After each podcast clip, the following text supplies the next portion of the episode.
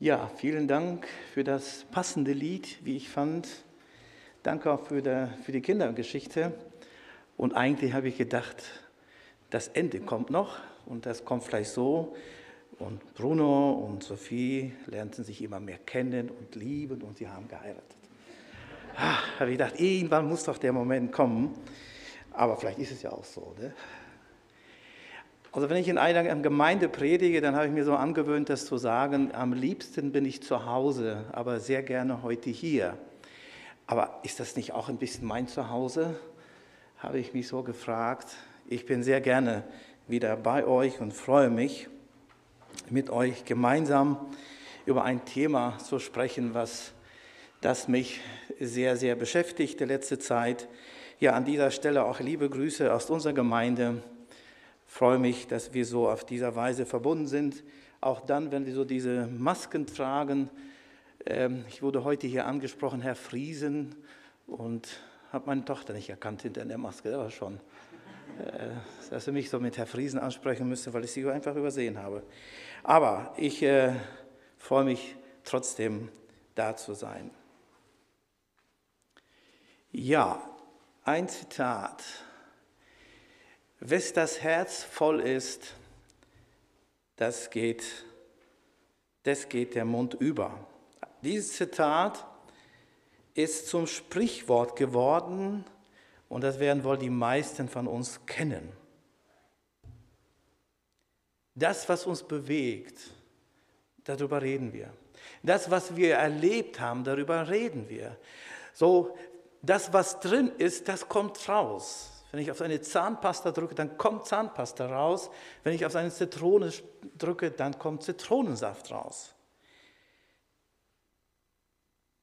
Rede, damit ich weiß, was du denkst, sagen wir auch. Was aber einige vielleicht nicht wissen, von wem dieses Zitat kommt. Wer hat das mal gesagt? Frage ich einfach mal. Von wem kommt dieses Zitat?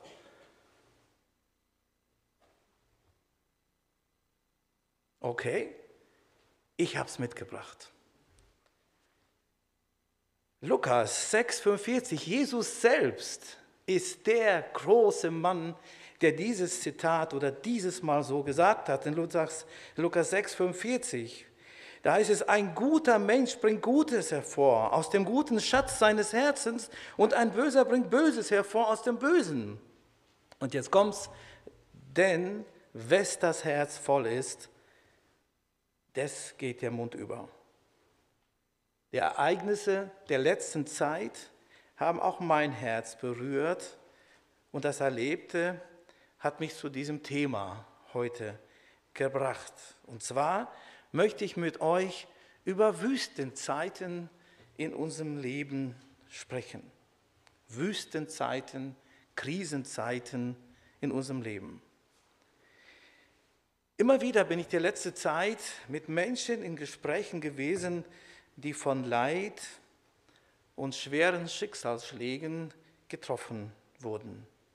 Und das hat mein Herz bewegt. Das hat etwas mit mir gemacht.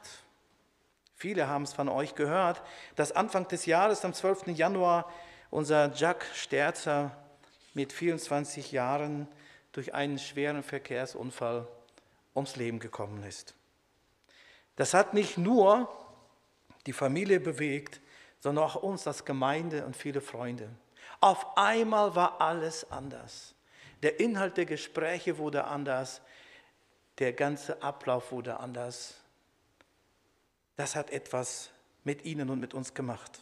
Etwas später war ich als Notfallseelsorger bei einem Unfall dabei oder dazu gerufen worden, wo ein kleiner Junge, acht Jahre, von seinem eigenen Vater mit einem Trecker überfahren worden ist. Es hat nicht nur die Familie getroffen gemacht, sondern auch die Einsatzkräfte. Auf dem Weg nach Hause habe ich mich gefragt, was wäre, wenn mir das passiert wäre? Wenn ich irgendwie unachtsam gewesen bin, kann ja auch passieren. Da bekommt jemand, auch den ich gut kannte, mit 59 Jahren plötzlich die Diagnose Krebs und nach zwei Wochen wird er beerdigt. Da ist bei jemandem anderen nach zehn Jahren die Ehe zerbrochen, Meine Frau hat einen anderen, sagt er, sichtlich gekennzeichnete Mann, und ich kämpfe jetzt nicht mehr um das Haus, sondern wenigstens um die Kinder nicht zu verlieren. Und so könnte ich jetzt weitermachen und ich denke, ihr heute, die alle dabei seid und vielleicht auch zuhört oder zuseht, eure Dinge erzählen, wo ihr etwas erfahren habt, das euer Herz bewegt hat und das euch ganz bestimmt betroffen gemacht hat. Da sprechen wir schnell von Hiobsbotschaften. Ein rechtschaffener Mann leidet, sein Name Hiob ist Programm geworden. Der Schreiber des, dieses kleinen Büchleins, habe auch ein paar Stück mitgebracht, wenn jemand das erwerben möchte, sehr gerne. Was ich die letzte Zeit gelesen habe, sagt, Nöte und Leiden sind überall. Auch die Schrift begegnet dieser Tatsache, indem sie auf fast jeder Seite in, zu unseren Problemen spricht. Die Geschichte von Exodus, von der Wüstenwanderung, weist uns den Weg. Wüstenwanderungen, Krisenzeiten begegnen uns in sehr unterschiedlichen Variationen. Ich möchte mit euch heute Morgen die Frage nachgehen, der Frage nachgehen, was Gott denjenigen sagt, die gerade in so einer Situation sind. Wenn wir den Begriff Angst, Furcht, Leid in ein Bibellexikon oder Bibelkonkordanz eingeben, dann werden uns hunderte von Bibelstellen dazu vorgeschlagen. Und vielleicht hast du das ja auch schon mal gemacht. Aber nicht immer wird in diesen Bibelstellen, die dann vorgeschlagen werden, ja ganz konkret mein Problem angesprochen oder meine Situation, in der ich dann gerade bin. Obwohl alle Nöte, also alle Pleiten, Pech und Pannen sehr einzigartig, individuell und sehr speziell sind, obwohl es keine zwei Formen des Leides gibt, die hundertprozentig gleich sind, obwohl jeder das Gleiche, um nicht zu sagen dasselbe, ganz anders erlebt, glaube ich doch, dass gewisse Gemeinsamkeiten zu erkennen sind. Nur mal hier einige genannt. Alle Nöte sind schmerzhaft. Alle. Und können uns sehr schnell das Gefühl geben, es nicht zu schaffen, aufzugeben. Das kann dann auch dazu führen, dass wir aufgeben, wie ich schon sagte. Alle Nöte geben uns oft das Gefühl, damit alleine zu sein. Nur mir geht es so. Wir bekommen sehr oft den Eindruck, nicht nur allein zu sein, sondern auch allein gelassen zu werden, nicht verstanden zu werden, nicht ernst genommen zu werden. Wir denken sehr schnell, ich kann mir ich kann mit niemandem drüber reden.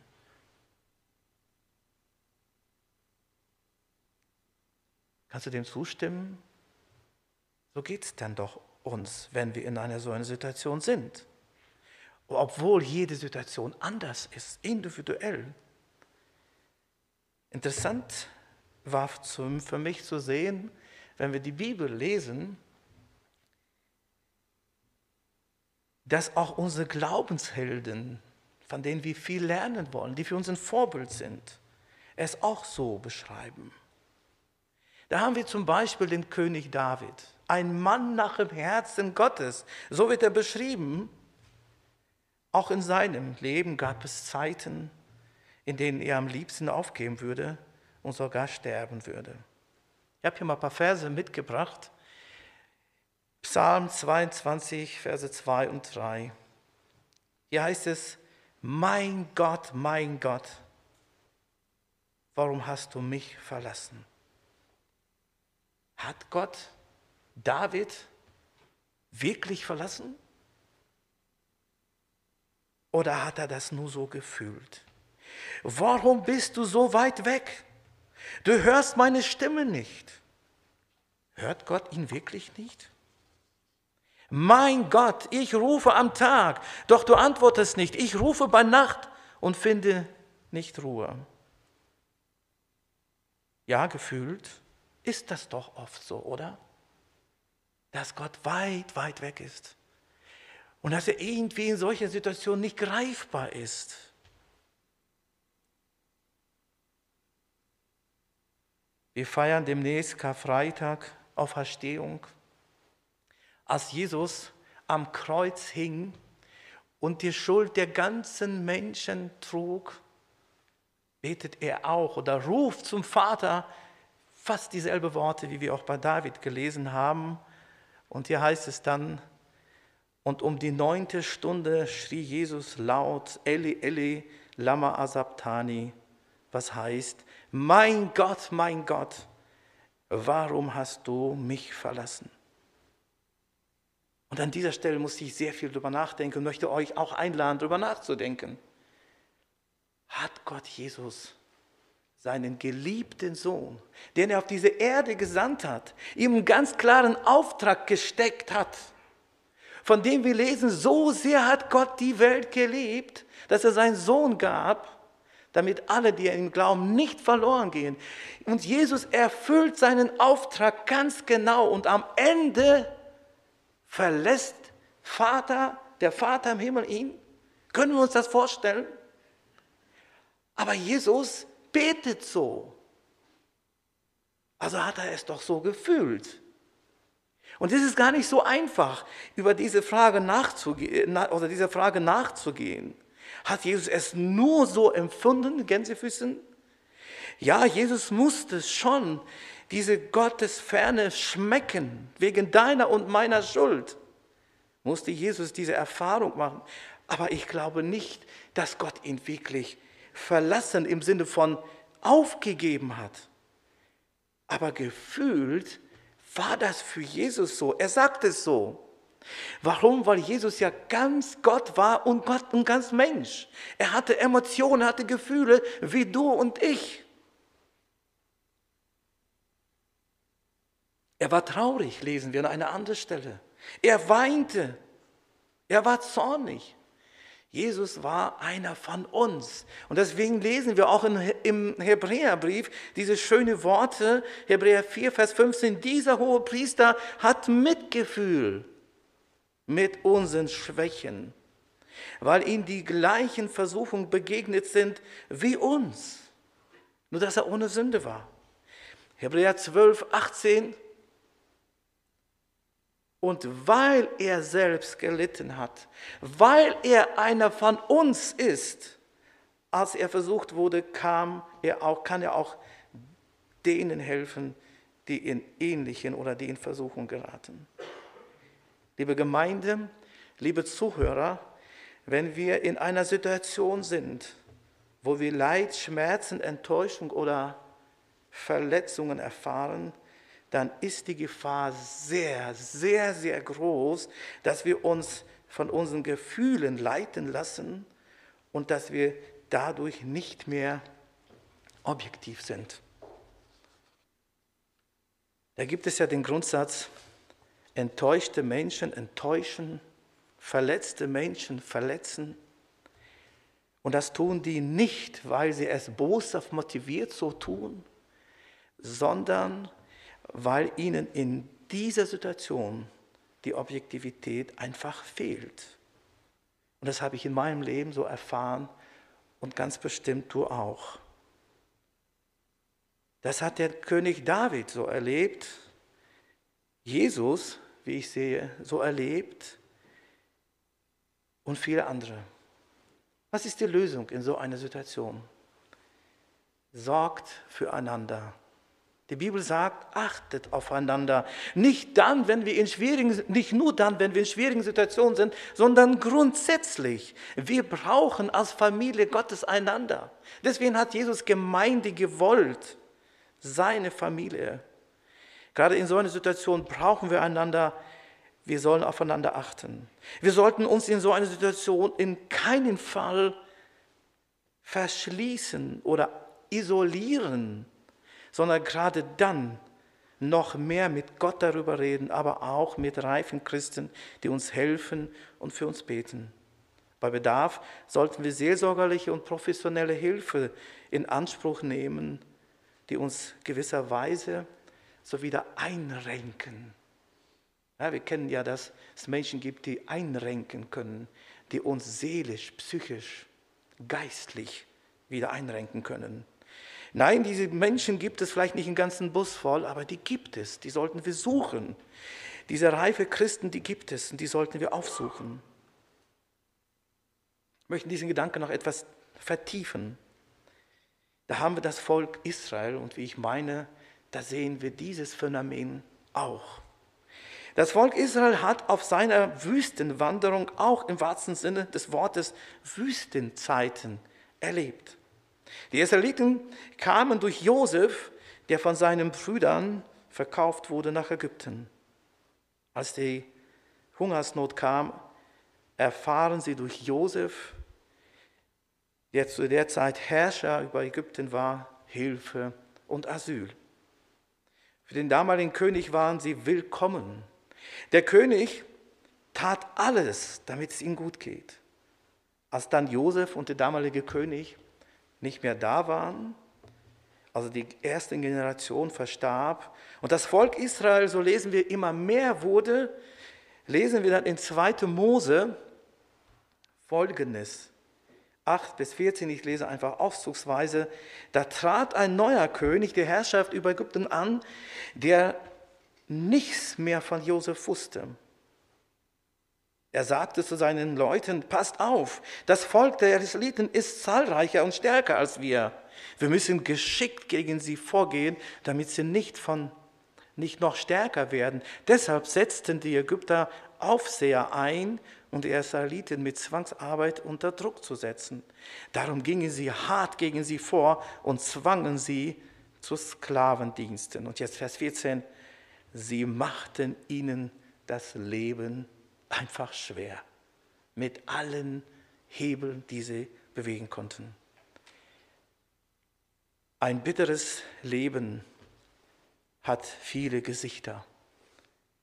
Im Kapitel 2 lesen wir dann, wie es zum Auszug aus Ägypten kommt. Gott hört den Hilferuf der Israeliten. Die Israeliten stöhnten unter der Zwangsarbeit und schrien um Hilfe. Ihr Schreien wegen der Arbeit drang zu Gott. Gott hörte ihr Stöhnen und dachte an den Bund, der er mit Abraham, Isaac und Jakob geschlossen hatte. Und ich finde das so schön, wie es hier heißt, Vers 25, Gott sah also nach den, nach den Israeliten und kümmerte sich drum. Kennen wir das so, dass jemand sagt, ja Heinrich, kümmere dich mal drum. Übernimm das mal. Ey, mach mal. Gott macht. Er kümmert sich über das sein Volk. Und wir kennen ja, die meisten werden diese, diese Geschichte kennen, Gott zeigt dem Volk Israel seine große Macht und führte sie aus Ägypten hinaus. Sie erleben viele Wunder, also Gott musste schon Überzeugungsarbeit leisten, sonst hätte der König sie nicht ziehen lassen, das Volk Israel. Aber es gestaltete sich später doch nicht so einfach. Aus den 40 Tagen wurden 40 Jahre. Das müssen wir uns mal auf der Zunge zergehen lassen. 40 Tage und 40 Jahre war dann die Wüstenzeit des Volkes Israel, obwohl sie solche tolle Wunder erlebt haben und gesehen haben, dass Gott mit ihnen ist. Erstens kommt es anders und zweitens, als man denkt. Das haben sie erlebt. Die Wüste war für die Israeliten ein Ort der Armut und Machtlosigkeit. Aber auch hier wiederum, sie fühlten sich von Gott verlassen obwohl sie zu keiner Zeit, obwohl es zu seiner Zeit so war, wir kennen ja den Ausgang der Geschichte, aber gefühlt war das für sie schon so, objektiv gesehen nicht. Wir wissen, dass Gott während der ganzen Zeit bei ihnen war. Nur mal ein paar Dinge genannt. Sie überquerten trockenes Fußes das Schiffsmeer. Dabei sahen sie, wie ihre Feinde vor ihren Augen umkamen. Das Wasser teilt sich auf und sie gehen trockenen Fußens dadurch. Was für ein Wunder! Ein bisschen später fangen sie schon wieder an zu murren. Sie haben nichts zu trinken und sie erleben, dass da frisches Wasser in der Wüste ist. Wo gibt es denn das? Sie erlebten etwas weiter, wie Manna und Wachteln vom Himmel regneten. Das haben die alles erlebt. Ja, weil unser Gott die Quelle des Lebens ist, entsteht Leben und Hoffnung auch dort, wo es scheinbar, gefühlt alles aussichtslos ist. Liebe Geschwister, liebe Zuhörer, das, was das Volk Israel in der Wüste erlebt hat, das gilt auch für uns und das gilt auch für deine und für meine Situation. 100 Prozent. Denn Gott ist derselbe gestern, heute und in Ewigkeit. Gefühlt kann Gott manchmal ganz weit weg sein. Objektiv gesehen ist das aber nicht so. Das haben Israeliten erlebt und das ist auch etwas, worauf wir uns heute verlassen können, in jeder Wüsten- und Krisenzeit. Gott ist immer bei uns. Niemand kann sie aus meiner Hand reißen, lesen wir. Auch dann, und das ist mir wichtig, wenn wir es so empfinden.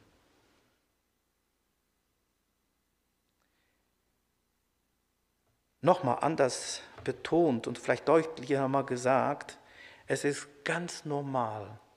Es ist in Ordnung. Wenn du als Kind Gottes, der du Jesus über alles liebst, manchmal so fühlst, als ob Gott nicht da ist.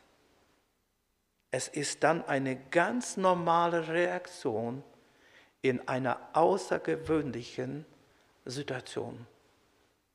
Es ist dann ein ganz normales Gefühl und ehrlich können wir dabei sein, sollten wir dabei sein, in einer außergewöhnlichen Situation. Das hat Jesus so erlebt, das hat der König David so erlebt, das hat das Volk Gottes in der Wüste erlebt. Aber auch Paulus schreibt in 2. Korinther 1,9, dass er scheinbar übermäßig über seine Kräfte angefochten wurde, sodass er sogar am Leben verzweifelte. So lesen wir es da. Aber auch hier wusste Paulus eigentlich, dass Gott immer bei ihm, das hat er erlebt. Aber in so einer Situation empfand er das so. Und dann hat er, sagt er im Vers 4, dass diese Drangsal sogar einen Sinn hatten in seinem Leben, damit wir alle anderen trösten können, die in mancherlei Drangsal sind. Tja, Gefühle können uns täuschen und entmutigen. Und damit komme ich zum nächsten Punkt. Der christliche Glaube ist mehr als ein Gefühl. Gerade in schwierigen Situationen ist es wichtig, dass wir uns nicht von den Gefühlen leiten lassen, dass wir von den Gefühlen uns lösen und anhand der Schrift uns von Gott rationalisieren lassen. Und ich freue mich, dass wir diesen Vers zum Beispiel so in der Bibel stehen haben der mir persönlich sehr viel bedeutet. 1. Johannes 5,13. Dies habe ich euch geschrieben, nicht damit ihr fühlt, nicht damit ihr hofft, nicht damit ihr denkt, sondern damit ihr wisst, dass ihr ewiges Leben habt. Hier geht es ums ewige Leben. Aber das Prinzip ist genau das gleiche. Wir dürfen vom Kopf her, so hat Gott uns geschaffen, dass wir Gefühl und Rationalität trennen können. Das habe ich euch geschrieben, damit ihr wisst, dass ich euch alle Sünden vergeben habe. Auch die, die vielleicht vor Jahren passiert sind. In einem Gespräch mit einer Schwester sagt, ich kann es nicht fassen, dass Gott mir auch das vergibt. Vor 30 Jahren habe ich abgetrieben. Und immer wieder ist das vor meinen Augen. Ich habe jemand umgebracht, schlimme Dinge getan. Irgendwie fühle ich das nicht, dass Jesus mir das vergibt. In 1. Johannes 1,9 heißt es, wenn wir aber unsere Sünden bekennen, dann ist er treu und gerecht und vergibt uns alle Sünden, alle Ungerechtigkeiten. Woher weiß ich? Dass Gott auch in Wüstenzeiten bei mir ist, weil er es in seinem Wort sagt. Deine Heilsgewissheit hängt davon ab, wie weit, ich dem Wort Gottes, wie weit du dem Wort Gottes glaubst. Deine Gewissheit, dass Gott dich trägt, auch in der Wüstenzeit, hängt davon ab, wie weit du Gottes Wort vertraust. Noch etwas, was wir aus der Wüstenwanderung lernen können, gerade beim Volk Israel. Wüstenzeiten sind Prüfungszeiten. Ich habe schon einige Male die Bibel gelesen, aber dieser Vers ist mir nochmal neu aufgefallen bei der Vorbereitung. Hört mal, was hier steht. Hier nimmt Gott Bezug auf die Wüstenzeit und sagt, du sollst immer daran denken, wie Jahwe dein Gott dich diese 40 Jahre lang in der Wüste umherziehen ließ. Das hört sich ja so an, als ob das Gott das geplant hat. Das war kein Versehen. Er ließ sie um der Wüste umherziehen, um, nicht ist ein Sinn drin, um dich demütig zu machen und dich auf die Probe zu stellen. Er wollte deine Gesinnung erkennen und sehen, ob du seine Gebote halten würdest oder nicht. Er demütigte, demütigte dich und ließ dich hungern. Er ließ dich hungern. Er gab dir Manna zu essen, das du und deine Vorfahren nicht kanntet, kannten, um dir zu zeigen, dass der Mensch nicht vom Brot allein lebt, sondern von allem, was aus dem Mund Jahres kommt. Das hat Gott so gemacht. Ihm ist nichts entglitten. Das ist, da ist kein Unfall passiert, dass Gott mal nicht aufgepasst hat. Die Wüstenzeit, die Krisenzeit war für das Volk Israel eine Zeit, um sie zu demütigen und sie auf die Probe zu stellen. So sagt Gott das hier. Interessant ist, dass auch das Neue Testament darüber schreibt, haltet also Jakobus 1, 2 bis 5, wir sollen das für lauter Freude halten, wenn wir in mancherlei Weise erprobt werden. Ihr wisst ja, dass ihr durch solche Bewährungsproben für euren Glauben Standhaftigkeit erlangt. Die Standhaftigkeit wiederum bringt das Werk zum Ziel. Ihr sollt zu einer Reife kommen, dass ihr, aus, dass ihr an nichts mehr fehlt, dass euch an nichts mehr fehlt und keinen Mangel entstellt. Darf ich mal fragen, wer in seinem Leben schon irgendwann mal eine Prüfung geschrieben hat, ein Examen, ein Test, wer das mal geschrieben hat? Dann Gegenfrage, wer hat das noch nicht gemacht? Also kennen wir das. Ich denke an die Zeiten, wo ich meine Prüfung gemacht habe. Ich denke ganz konkret meine Führerscheinprüfung. Oh Mann, hatte ich da Bammel vor. Ich habe es noch vor meinen 18 Jahren, 18 Jahren geschafft. Zwei Tage musste ich warten. Aber ich war so aufgeregt. Aber stell dir vor, ich hätte diese Prüfung nicht gemacht. Ich wäre heute hier zu Fuß gekommen. Und ihr hättet das nicht gemacht, ihr könnt mich gar nicht abholen. Die Prüfungen in unserem Leben gehören dazu, denn dadurch werden wir doch qualifiziert. Manche bekommen dann sogar ein Diplom und einen Doktortitel und was nicht alles. Aber wenn wir diese Prüfung in unserem Leben nicht, nicht schreiben, dann werden wir nicht qualifiziert. Durch die Prüfung zeigt es sich, wie weit wir es beherrschen, wie weit wir es können. Durch die Prüfung zeigt es sich, wie weit wir bereit sind, Gott zu vertrauen, auch wenn die Umstände duster sind. Beim Volk Israel, und wir kennen die Situation, gab es einen ganz traurigen Moment. Das Volk Israel war bei der Prüfung durchgefallen. Sie vergaßen Gott in der Wüste. Wisst ihr, die beteten auf einmal nicht mehr Gott an, sondern dieses Kalb.